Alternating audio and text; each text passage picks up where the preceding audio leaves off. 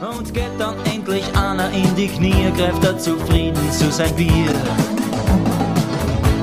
Es lebe der Sport, der ist gesund und macht uns fort. Ja, we're rolling. Danke fürs Kommen sozusagen, obwohl ich mich selber eingeladen habe.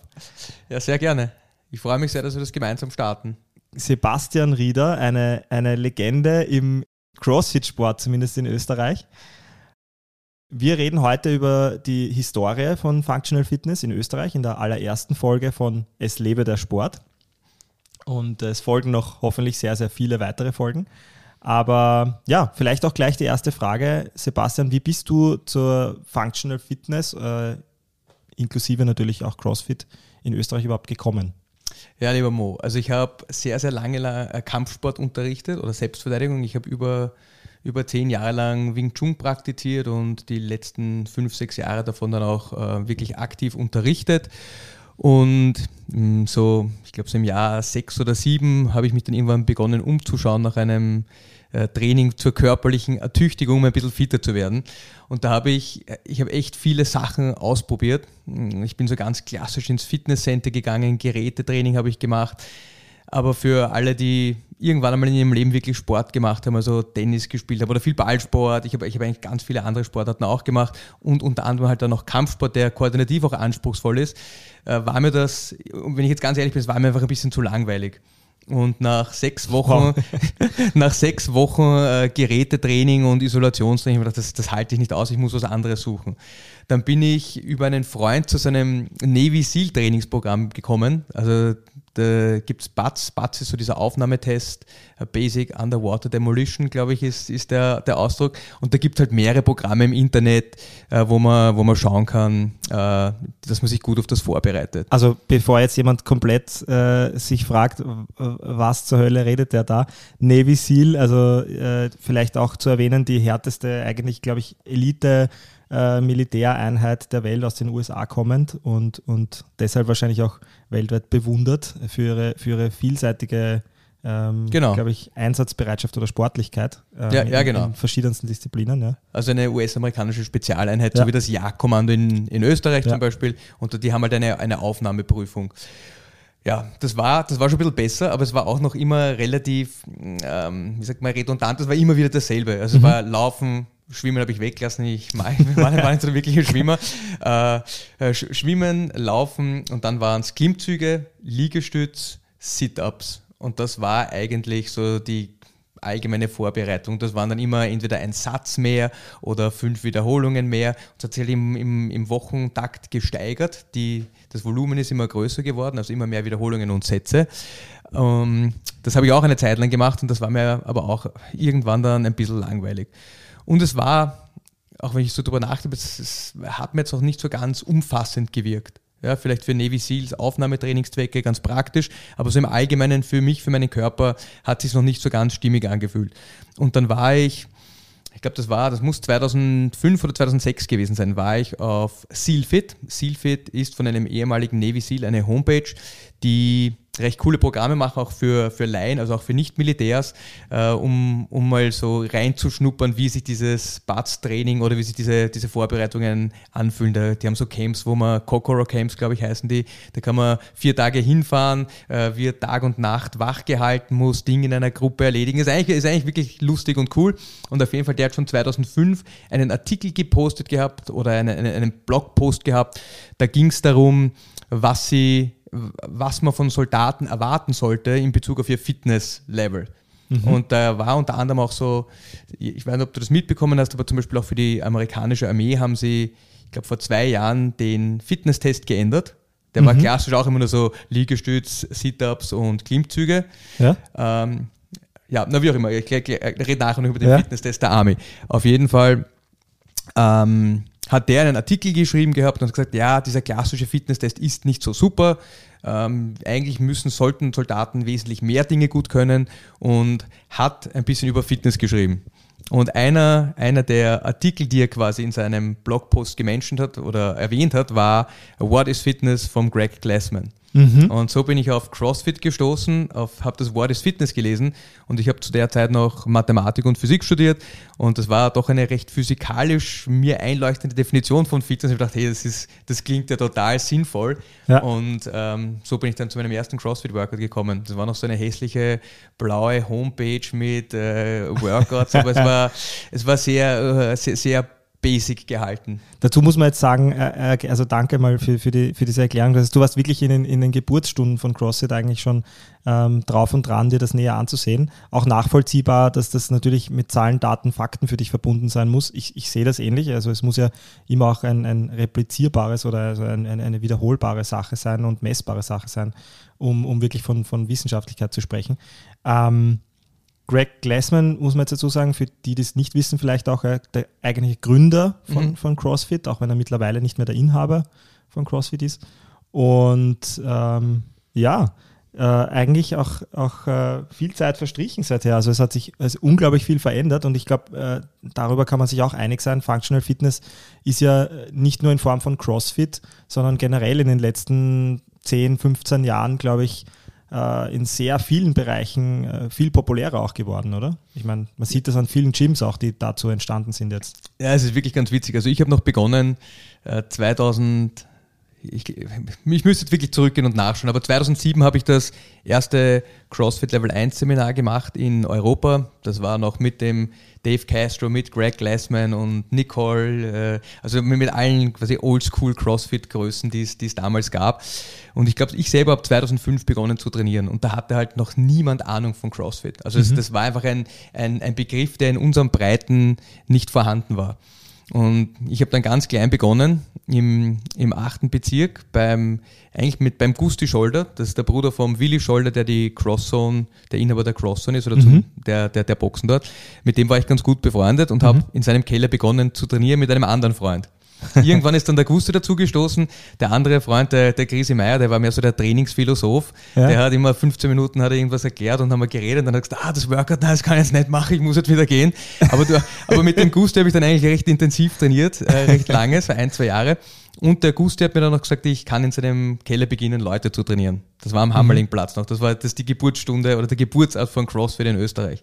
Äh, auf jeden Fall dort habe ich begonnen, halt meine Geschwister zu trainieren. Die haben gesehen, was mit mir in einem Jahr passiert ist, körperlich. Und ich war vorher auch schon ganz fit, aber die haben halt meine persönliche Wandlung irgendwie sehr nahe mitbekommen und dann gute Freunde und dann Freunde von Freunden. Und Weiß das das Finanzamt? also ich habe das alles ehrenamtlich gemacht. Das waren meine Geschwister, von denen nehme ich kein Geld. Ja, äh, ja und 2009 war ich dann fertig mit meinem Studium und da habe ich mich dann irgendwie dazu entschlossen oder habe überlegt, was ich weitermachen soll. Ja, meine, um da eine kleine Anekdote einzubauen, meine, meine Oma hat mich 2009 noch gefragt, was ich da eigentlich mache und dann hat sie mir gesagt, ah, ich habe immer gedacht, du gewinnst einen Nobelpreis, jetzt bist du ein Lehrer. Aber ähm, ja, also 2009 habe ich dann überlegt, was was soll ich jetzt wirklich machen?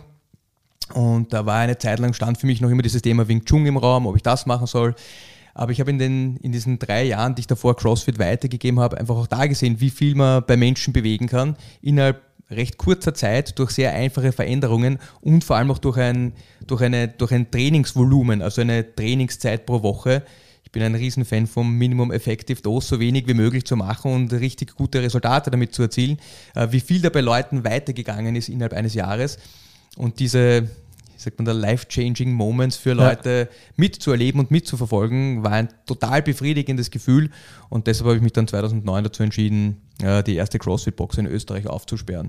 Und jetzt fast forward, weil du gesagt hast, ja, die Entwicklung von CrossFit in Österreich, ich finde das auch, oder nicht einmal CrossFit, von Functional Fitness eigentlich ganz allgemein.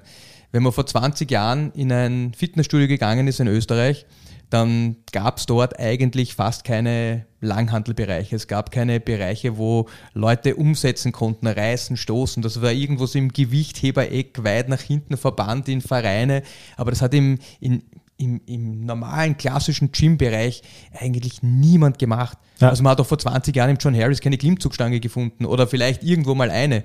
Jetzt gibt es eigentlich so gut wie kein Fitnesscenter mehr in Österreich, das keine Functional Trainings Area hat dass, dass eben, dass jedermann irgendwie dazukommen kann und, und, und mittun kann. Ist eigentlich arg, wenn man darüber nachdenkt, äh, wie lang gibt es den Menschen, wie lang gibt es Sport? äh, wie lange gibt es diese verschiedensten Disziplinen, wie lange gibt es Fitnesscenter und dass dann so bahnbrechende oder eigentlich ja, grundlegende Veränderungen in, im, im täglichen Sport des, des einfachen Menschen äh, erst so spät passiert sind. Woran, woran, glaubst du, liegt das, dass das erst alles so, so jung ist eigentlich? Na, ich glaube, eines, einer, einer der, der, wesentlichen Punkte, die man, die man da gar nicht außer Acht lassen darf, und ich, bin, ich sehe das schon noch ein bisschen kritisch, dass es so viele Freihandelbereiche gibt, mhm. wo Leute selbstständig und alleine trainieren ja. können. Ähm, ich glaube, eines der, der ganz wesentlichen Dinge, und ich bin jetzt, also man darf mich da nicht an Jahreszahlen festnageln, ich bin, was, was vor allem Kraft-Dreikampf und Bodybuilding betrifft, absoluter Laie, was die Historie betrifft. Aber ich glaube, das war in den, in den 60er, 70er Jahren, ähm, gab, sind diese ersten Nautilus-Maschinen aufgekommen und das waren Trainingsgeräte, die im Prinzip ähm, größtenteils Isolationsbewegungen ermöglicht haben. Mhm. Also ich sage jetzt Beinstreckung oder Abduktion oder Adduktion. Äh, also da war der Bewegungs, äh, die Bewegung selber war vorgegeben es war meistens ein Gelenk und ein, zwei Muskelgruppen, die dieses Gelenk bewegt haben.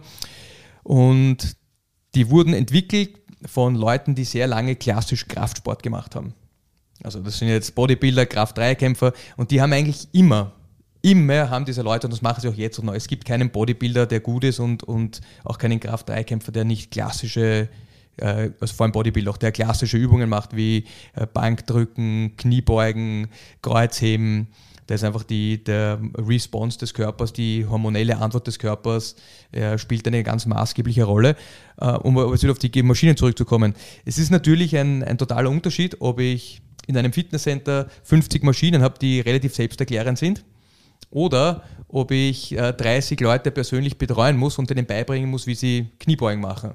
Mhm. Und der ursprüngliche Gedanke dahinter war, dass, dass man gesehen hat, dass die Leute, die mehr so aus, dem, aus dieser Bodybuilding-Richtung, soweit ich das in Erinnerung habe, gekommen sind, äh, die haben gesehen, dass sie eigentlich ganz gute ihre Kraftwerte erhalten können, mhm. wenn sie durchaus auch an diesen Maschinen trainieren. Und mhm. dann war der nächste Schritt, die, ich würde jetzt mal sagen, die Kommerzialisierung, dass man sagt, ja, es ist eigentlich viel einfacher, den Leuten, jemanden auf eine Beinpressmaschine zu setzen oder auf eine Leg-Extension-Maschine mhm. zu setzen, als ihnen Umsetzen beizubringen, als ihnen Kreuzheben beizubringen, als ihnen äh, Kniebeugen beizubringen, da da doch mitunter schon einige technische Expertise notwendig ist mhm. und auch, ich finde, die Fähigkeit, das gut zu vermitteln. Also ich, mhm. Da, glaube ich, ist dieser Trend des Gerätetrainings aufgekommen und äh, dann in, in, den letzten 20, 30 Jahren hat das eigentlich das Langhanteltraining, bis das Training mit freien Gewichten sehr stark aus dem Mainstream verbannt. Mhm.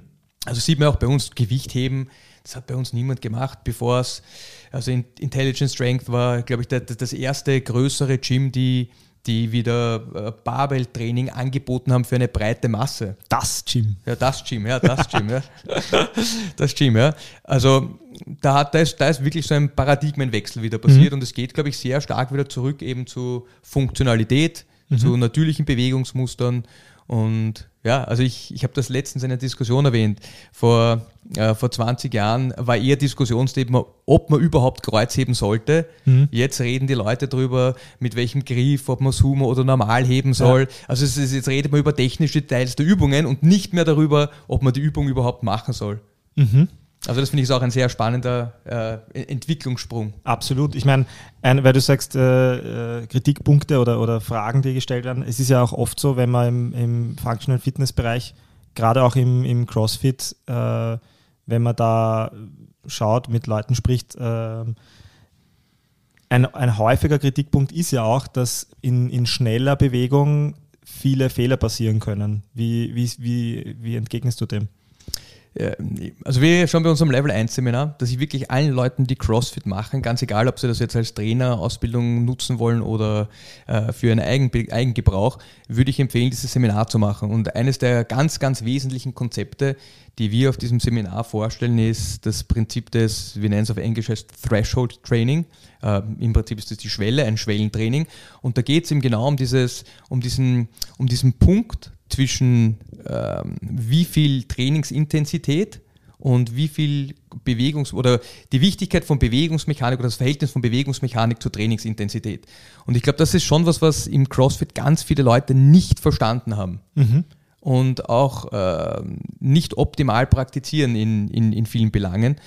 Ähm, und der, der, der Grundgedanke dahinter ist, dass das Wichtigste ist mal die Bewegungsmechanik zu erlernen. Mhm. Also wir sagen, hey, bevor du keine schöne Kniebeuge machen kannst, ja, deine Knie sind in Linie mit deinen Füßen, also du hast eine gute Beinachse, du lernst deinen Rumpf zu stabilisieren, bevor du das nicht machen kannst, macht es keinen Sinn, etwas schneller auszuführen oder das Ganze zu beladen. Mhm.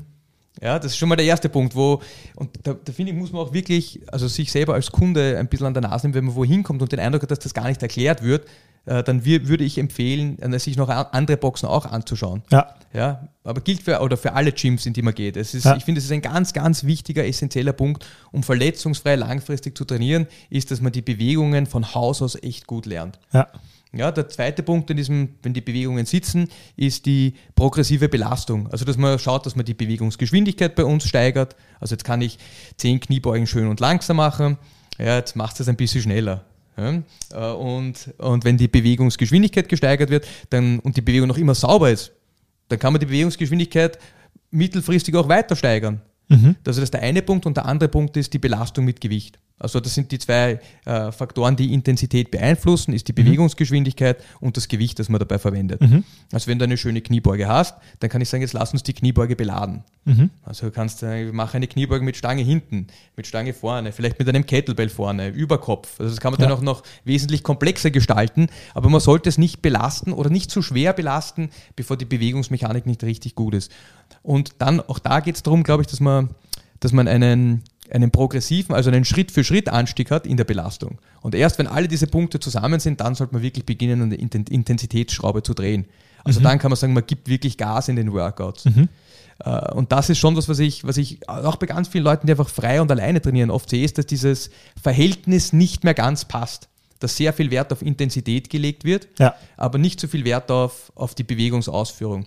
Und auch mit, wenn wir jetzt schon so, so gemütlich plaudern, ja, aber äh, au- auch für ganz viele bessere Athleten oder so für so Mischathleten, ähm, die jetzt nicht Top-Crossfitter sind, sondern irgendwo dazwischen oder angehende Athleten, also gute Athleten werden wollen, bei dir bei Competitions mitmachen, Ja. ist, dass denen sehr oft eine richtig gute Technik fehlt und dass ihr limitierender Faktor gar nicht mehr ihre Kraft und ihre Ausdauer ist, sondern dass sie durch ihre schlechte Übungsausführung so stark ermüden, dass sie nicht mehr gut pe- performen können. Also man, man muss ja wesentlich mehr Energie aufwenden, wenn man Dinge, ähm, ich sage jetzt einmal, Ineffizient macht. ineffizient macht. Ja? Also wenn du keine guten Pull-ups kannst, keine guten Keeping-Pull-ups kannst und du musst 100 Stück machen, dann müssen irgendwelche Muskelgruppen mehr arbeiten, beziehungsweise leistest du einfach gesamt mehr Arbeit. Äh, Und das führt dazu, dass du nachfolgend, wenn du mehrere Workouts machen musst, ermüdest, beziehungsweise auch im Workout schneller ermüdest. Und ich glaube, diese Ineffizienzen zu beheben, das ist ganz, ganz vielen Leuten nicht bewusst, wie viel Potenzial das hat, sie bessere Crossfitter machen zu lassen. Und Gefühl ist es halt immer, so wie in allen Dingen, ein Schritt zurück, um zwei Schritte vorwärts zu gehen. Ja. Ich habe mit, äh, mit vielen guten Gewichthebetrainern auch zusammengearbeitet und ich glaube, eine der für mich interessantesten Erfahrungen war da schon auch, ähm, dass man Leuten oft äh, dieses, hey, wir gehen wieder zurück zu den Basics und du musst diesen Punkt mal wirklich gespürt haben, um ihn nachfolgend auch bei höherem Gewicht umsetzen zu können, weil sonst wirst du nie besser werden. Also ich finde immer dieses Beispiel starker Athlet, also körperlich starker Athlet und Gewichtheben ist sehr schwierig für Leute, zum Beispiel äh, eine, äh, umzusetzen, weil äh, wenn man das wenn man die Kraft dazu hat, die 80 Kilo einfach, äh, ich sage jetzt einmal, Muscle zu clean und auf die Schultern zu heben und dann so einen Pseudo-Power-Clean draus zu machen, wo man so einer leichten Kniebeuge landet, äh, dann macht man das halt. Mhm. Aber die Schwierigkeit ist eigentlich, das Gewicht so zu bewegen, dass man wieder schnell nach unten kommt, um, um das Gewicht in einer tiefen Hocke zu fangen. Mhm. Aber wenn man sich ständig dieses Bewegungsmuster eingewöhnt hat, dass man das Gewicht hebt und auch mit den Armen hebt, dann, äh, wenn das mal drin ist, ist es ganz schwer, das wieder wegzubekommen. Ja. Und da ist es halt auch wieder, man muss da halt zurückgehen, man muss sein Ego ein bisschen unter Kontrolle bekommen, sagen, ja, ich arbeite jetzt wieder an dem schnellen druntergehen oder an was auch immer man arbeiten möchte. Und das führt aber langfristig dazu, dass man wesentlich bessere Leistungssteigerungen hat. Da habe ich da, dazu habe ich unlängst mal gelesen, jemand, der äh, ja, im, im sagen wir es mal so, im dreistelligen äh, Kilogramm-Bereich ähm, äh, Backsquatten kann, der, der kann ziemlich, mit ziemlich hoher Wahrscheinlichkeit auch, auch nochmal deutlich mehr an der Beinpresse bewegen. Das Gegenteil ist nicht immer der Fall. Du, das stimmt. Also äh, auch das ist einer der wesentlichen Punkte und darüber, finde ich, kann man durchaus mal auch sprechen, Ja. ist, ähm, warum funktionelle Bewegungen, warum Isolationsbewegungen. Ja. Und was man durchaus sieht, ist, dass man einen, wir sagen, einen starken Übertrag hat zu Isolationsbewegungen oder auch generell athletischen Bewegungen von funktionellen Bewegungen, die man aber nicht umgekehrt sieht. Also wenn du sagst, ja, jemand, der äh, gut beim Beinpressen ist, der gut Abduktion und Adduktion kann und Mhm. alle anderen äh, Leg Curls, das heißt noch lange nicht, dass man eine gute Kniebeuge hat. Ja. Und da spielen halt auch neurologische Faktoren wie die Koordination der einzelnen Muskelgruppen eine Rolle. Die Balance spielt eine Rolle, die man bei sitzenden Übungen auch nie dabei hat. Und, und das ist einer der Haupt- oder das ist mitunter einer der Gründe, warum wir funktionelle Bewegungen in unser Training integrieren. Oder warum sinnvoll ist für alle Menschen, funktionelle Bewegungen in ihr Training zu integrieren, weil, weil es einfach viel näher an natürlichen Bewegungsmustern ist. Absolut. Ich meine, wir sprechen ja in unserer nächsten Folge, kann man einen kleinen Ausblick kann man ja schon geben, was, äh, was ist überhaupt äh, Fitness und äh, über viele Grund oder wir sprechen über viele grundlegende Themen äh, darunter. Trotzdem äh, vielleicht nochmal zurückgehend äh, ein- eine, eine, eine grundsätzliche Frage, wenn du jetzt so zurückblickst auf die letzten ähm, zehn Jahre um, plus minus, ja, äh, was, was denkst du, hat funktionelle Fitness in Österreich, insbesondere CrossFit aus, aus deiner Warte natürlich, äh, verändert Mhm. im Sport, in, im, im, für, die, für die klassischen, ja, für die Hobbyisten, für die Also ich glaube, der, der Hauptpunkt ist, dass ganz viele Leute wieder zu, zu mm, Training mit, zu Ganzkörpertraining mit dem eigenen Körper zurückgekommen sind. Mhm. Also dass, dass, dass wieder viel mehr dieser Trend äh, erweckt worden ist, dass man entweder lernt, Gewichte zu bewegen, aber alles in einem, in einem Setting, wo man natürliche Bewegungsmuster macht und eben nicht an Geräten trainiert. Mhm. Und da fällt mir jetzt zum, zum Beispiel jetzt neben dem, ich sage jetzt mal, Kraft-Dreikampfbereich, Gewichthebebereich durchaus auch der Calisthenics-Bereich ein. Mhm. Dass sehr viele Leute wieder begonnen haben, Calisthenics zu machen, Bar Stars und ein paar andere Gruppierungen fallen mir da ein. Und bei uns im Gym der René Schwarzel zum Beispiel, also die sind alle so Aushängeschiele der Calisthenics-Schiene. Mhm. Äh, Das ist sicher ein Trend, der, der, also weg von Maschinen mehr zu, hey, ich verwende meinen eigenen Körper, um, um zu trainieren, das ist einer. Dann als, als, als zweiten Trend würde ich, würde ich schon noch dieses, diesen Fokus zum High-Intensity-Training sehen. Ähm, wobei CrossFit jetzt nicht unbedingt so ein klassisches Hit-Training ist. Ich finde auch da ist immer viel Verwechslung. Ja. Ich, ich glaube, wenn man CrossFit gut praktiziert, dann hat man eine sehr gute Mischung aus äh, Ausdauertraining, aus anaeroben Training, äh, aus Krafttraining. Also das ist eigentlich für mich die ideale Trainingsmischung. Ja. Ähm, Was, ich, was ich oft sehe, ist, dass Leute immer denselben Stimulus suchen. ja, Also dieses, hey, ich muss mich, ich mache mich jeden Tag volle Kanne fertig. Äh, so als klassisches Beispiel, ich mache mit für Männer ungefähr 40 Kilo eine Kniebeuge und drücke das Gewicht über den Kopf. Und das kann man als normaler Mann wahrscheinlich so 15, 20 Mal recht easy machen. Und dann mache ich ein paar Burpees dazu und das mache ich drei, vier, fünf Runden und es fühlt sich schrecklich an. Also danach ist man einfach wirklich fertig. Und ich, das, dieses, dieses Training hat seinen Platz und das machen wir im CrossFit sehr viel, aber es sollte nicht ausschließlich sein. Und Ja. in meiner Erfahrung ist es ganz oft so, dass Leute, ähm, also CrossFit hat wieder sehr hu- humbling, wie sagt man, ähm, es bringt einen wieder sehr runter, was Ja. das eigene Ego betrifft, wenn man es gut macht, ist, wenn man immer wieder an seine eigenen Grenzen stößt und merkt, dass man Dinge nicht so gut kann. Und was die, diese natürliche Reaktion am Anfang ist, ganz oft zu sagen, äh, mag ich nicht. Wie, wie soll ich 50 Kniebeugen mit Ball werfen auf ein hohes Ziel machen, mit einem schweren Ball? Gut, okay, wir skalieren, wir passen das Workout dann an. Aber ganz viele Leute haben diese Reaktion, na, ich mache lieber nur 15 und dann mache ich wieder 15 Burpees, aber dass diese Grenzen eigentlich nie vernünftig ausgelotet werden, beziehungsweise, dass man, dass man immer wieder diesen Erschöpftheitsstimulus, immer denselben, dass man gerne auf den zurückverfällt. Und was mir halt beim CrossFit so, was ich so wahnsinnig spannend finde, ist, die, wie unterschiedlich Ermüdung sich anfühlen kann. ja, Also wer Frame gemacht hat und das gut kann, der weiß, das ist in drei Minuten vorbei. Das sind 21, 15, 9 Wiederholungen für, von... für dich vielleicht in dran. Ja, ich äh, auch nicht mehr, aber so dreieinhalb Minuten geht es wieder raus. Was ist deine Friendzeit? Meine beste war 2,43. Bisschen narrisch. Ja. Ähm, Also für, für das jene, die nicht wissen, was Fran ist, äh, 21, 15, 9, ein klassisches äh, CrossFit-Muster. Couplet, ja. ja. ähm, 21 äh, Thruster und 21 Pull-Ups und dasselbe dann nochmal 15 Mal und dasselbe dann nochmal 9 Mal. Genau, also beide Übungen. Das klingt jetzt mal vielleicht gar nicht so arg, wenn man das noch nie gemacht hat, aber wenn man das wirklich, also alles, was unter vier Minuten ist, da merkt man schon, dass die Intensität wirklich sehr, sehr hoch. Ähm, es fühlt sich schrecklich an. Ja. Ja. Ähm, die meisten Leute kommen dort auch nie wirklich hin. Also es gibt nicht gar nicht so viele Leute, die das Workout so machen können, dass man diesen schrecklichen Stimulus erlebt. Aber wenn man sagt, vielleicht ein bisschen ein leichteres Gewicht und äh, Pull-ups sind auch für ganz viele Leute schwer, deshalb Ja. ist es wichtig, dass man sie macht. Ja, Aber so wie wir vorher gesagt haben, ganz oft ist es so, dass die Leute sagen, ah, wie soll ich 20 Klimmzüge machen? Wenn man sich nie dorthin tastet, dass man Pull-ups regelmäßig macht, wird man auch nie diese Workouts so machen können. Also in meinen Augen fehlt ganz vielen Crossfittern einfach auch elementare Grundkraft.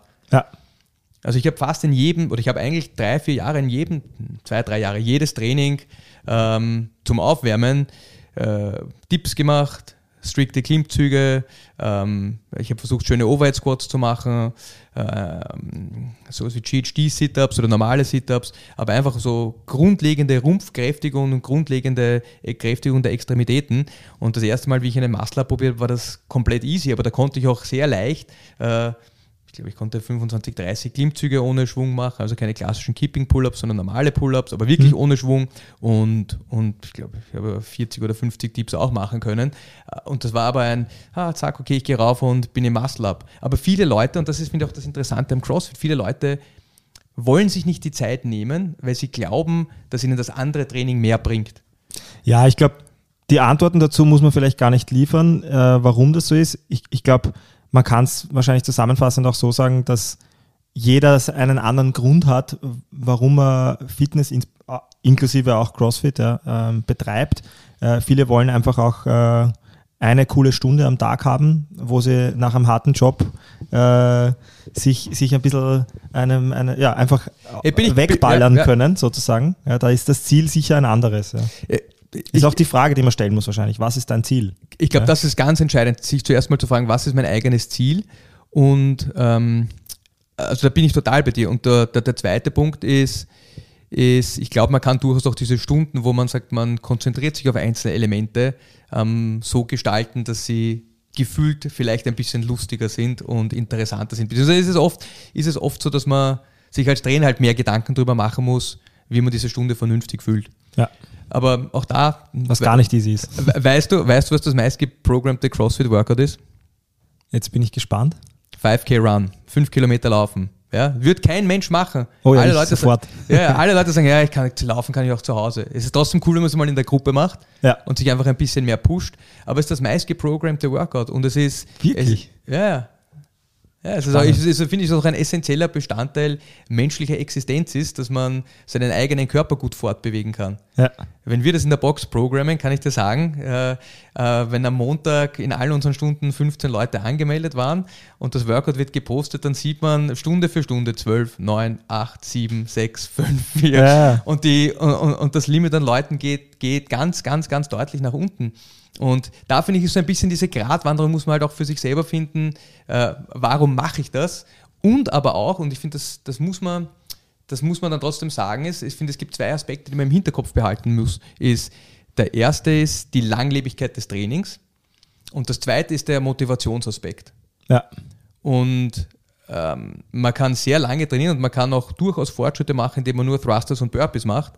Aber, aber langfristig wird man dadurch keine Klimmzüge können. Man wird keinen Muscle-Up bekommen. Ja. Und, und da glaube ich, ist es dann schon so, wenn die Leute verstehen, dass sie durchaus auch Leistungssteigerungsbenefits haben und sehen, wie sie besser werden, dass das ein, ein maßgeblich dazu beiträgt, dass man, dass man diese Dinge gerne macht, einfach weil man sieht, dass sie Ergebnisse liefern. Also ich glaube, das ist, das, das ist ein wesentlicher Punkt. Und der zweite Punkt ist die Langlebigkeit. Ich glaube nicht, dass es auf Dauer gesund ist, ähm, jeden Tag sich komplett wegzuschießen. Ja. Auch Also das- nachvollziehbar, ja. Ja. Ja, ich meine, äh, ich habe in einer Einführungsstunde CrossFit eine extrem schöne Beschreibung dessen auch ein bisschen bekommen, wo bei, wo bei mir ein Licht aufgegangen ist. Äh, da hat unser Coach gesagt, äh, wir machen CrossFit, weil wir als Marathonläufer nicht beim Umziehen helfen wollen äh, werden können, ja, und als Gewichtheber dem Bus nicht hinterherkommen. Das heißt, es ist ja auch wichtig, diese goldene glaube ich, ein Teil von dem, was du sagen wolltest, die, diese goldene Mitte zu finden, wo du allgemein fit bist. Ich meine, wir werden später auch nochmal, äh, also in der nächsten Folge auch nochmal drüber reden, was ist überhaupt, äh, was bedeutet es überhaupt fit zu sein und wie misst man das. Mhm. Ähm, aber ist auch ein, auch ein wichtiger Punkt, oder? Dass man, dass man auch die Dinge macht, die man nicht gern macht, manchmal. Und da bin ich eben genau bei dir. Es ist nur Gewichtheben, ist, wenn man das als Sport machen mag, perfekt, super. Ja, nur Ausdauertraining, wenn man es als Sport machen mag, ist, ist auch super. Ich glaube halt, dass es nicht sehr umfassend ist und dass man, wenn man darüber nachdenkt, was man als, auch als Mensch wirklich braucht, dann ist es meistens eine, eine Kombination aus unter- unterschiedlichen Fähigkeiten. Und ähm, das ist jetzt so, wenn ich sage, ja, äh, nur mathematisches Denken oder nur wenn man einen hohen IQ hat, heißt es noch lange nicht, dass man als Mensch erfolgreich ist. Da Ja. spielen halt auch mehr Dinge eine, eine Rolle. Und ich würde jetzt auch sagen, wir haben alle eine sehr eingeschränkte Existenz, aber es macht trotzdem Sinn, in der Lage zu sein, ähm, sein eigenes Körpergewicht heben zu können. Äh, ein paar Mal Stiegen rauf und runter laufen oder schnell gehen zu können. Und dann das Ganze vielleicht auch noch mit Gewicht beladen zu können, wenn man übersiedelt. Und da ist es schon so, dass sehr viele Leute in einer Art und Weise trainieren, die, die ihnen das eben nicht ermöglicht. Ja. Also wie du sagst, der Marathonläufer, wenn ich jetzt den Kipchoge hernehme, der als erster Mensch meine Marathon unter zwei Stunden gelaufen ist, das ist eine unfassbare Leistung. Also das, das, wenn man nie wirklich versucht hat, einen Marathon zu laufen oder auch fünf Kilometer in dem Tempo zu laufen, äh, dann versteht man nicht, wie, wie unfassbar großartig diese Leistung ist. Ja. Aber es ist genauso, wenn ich mir Gewichtheber anschaue, die mit meinem Körpergewicht zum Teil 180 Kilo reißen. Wenn man nie probiert hat, eine Langhantel über seinen Kopf zu bringen und in einer Hocke zu landen, dann versteht man nicht, wie außergewöhnlich beeindruckend das ist. Ähm, aber ich bin auch der Meinung, dass das nicht das ist, was die meisten Menschen brauchen. Ja. Und ich glaube, das ist, da ist immer so ein bisschen der Knackpunkt ist. Ich kann mir natürlich einzelne athletische Eigenschaften rauspicken und sagen, ja, das ist äh, super und das ist ganz wichtig. Aber ich glaube, wenn man sich so stark fokussiert, verliert man so ein bisschen den Blick fürs Ganze und, und tut, tut sich als Mensch auch keinen allzu großen Gefallen, wenn man sagt, man mag, man mag fit sein. Super zusammengefasst. Ähm, ja, jetzt ist trotzdem, äh, um wieder zurückzukommen zu den letzten zehn Jahren, es ist ja, wie gesagt, auch in Österreich, auch wenn der Sport CrossFit jetzt zum Beispiel in dem Fall aus Amerika kommt, äh, es, ist, es ist wahnsinnig viel passiert. Von dem, von dem ersten CrossFit-Gym, das du geöffnet hast, äh, eröffnet hast, äh, vor zwölf Jahren haben wir Ja, haben 2,9. vorhin festgestellt. Ich dachte, es wären schon 15 Jahre. Ähm, bis heute. Was, äh, was, hat, was hat es an positiven Veränderungen äh, für die Fitnessszene in Österreich gebracht?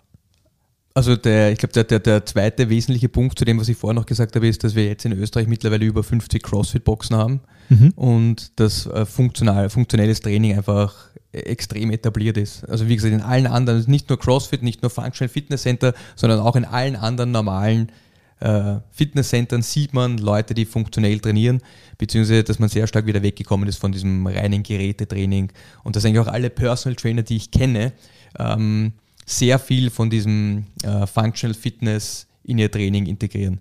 Viele nennen es nicht CrossFit, aber ganz viele machen CrossFit.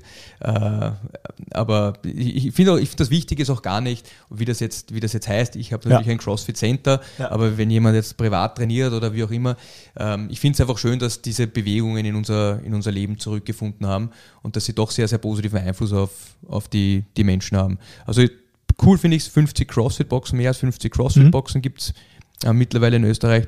Das war, also das war die gute Seite. Persönlich für mich war das manchmal ein bisschen schmerzhaft oder auch irgendwie schön zu sehen, aber es haben eigentlich alle Leute, die in Wien CrossFit-Boxen aufgemacht haben oder fast alle, äh, haben irgendwie bei mir ihre Wurzeln gehabt, ob das jetzt die von der Brickbox sind, ob das die, ob das die Crosszone ist, ob das ähm, ob das das, das Koi oder viel, ganz viele Boxen hatten halt einfach, da war ich gut verbunden mit den Trainern Ja. und die haben dann immer gesagt, sie wollen was eigenes machen, was ich durchaus nachvollziehen kann und es sind da echt coole Boxen entstanden.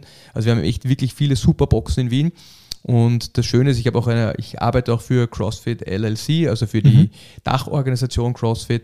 Und auch zwei meiner Trainerinnen arbeiten für die Dachorganisation in CrossFit. Und wir haben eigentlich schon sehr stark, würde ich sagen, oder wir haben eigentlich fast alle Trainer in Österreich, was CrossFit betrifft, mit ausgebildet und ausgebildet. Und das ist irgendwie ganz, ganz, ganz cool zu sehen, dass man da, ich mag jetzt gar nicht sagen, seinen Stempel aufdrücken, weil das ist es gar nicht, aber dass man, dass man das Gefühl hat, dass man diese Geholfen hat. Methodologie weitergeben konnte. Ja, und geholfen hat einfach auch was mit aufzubauen, was Genau. groß zu machen, was heute äh, jedem äh, bekannt ist, selbst wenn, wenn er oder sie das selbst nicht macht.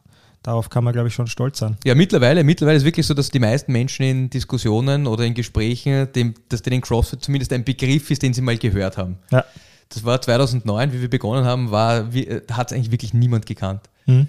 Also ich kann mich auch noch genau erinnern an die ersten drei Leute, die nicht meine Geschwister und Freunde waren, die runter in die Box gekommen sind. Ähm, einer, einer trainiert auch noch, zwar sporadisch, aber, aber noch immer. Und ja, aber es ist lustig. Cool. Ja. Viel ist passiert seither, aber vieles wird ja auch noch in den kommenden Episoden besprochen.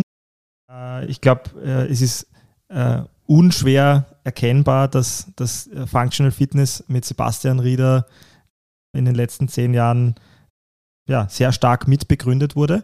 Und äh, deswegen danke dir für diesen Einblick. Ähm, in, in, in, in, in, den, in diesen Bereich. Wir werden äh, in, den, in den kommenden Folgen nochmal sehr viel darauf zurückgreifen. Aber für jetzt würde ich sagen, belassen wir es mal oder? dabei, bevor wir zu wissenschaftlich werden ähm, und uns die Leute abdriften. Und ja, bis zum Danke nächsten Mal. Danke für das Gespräch.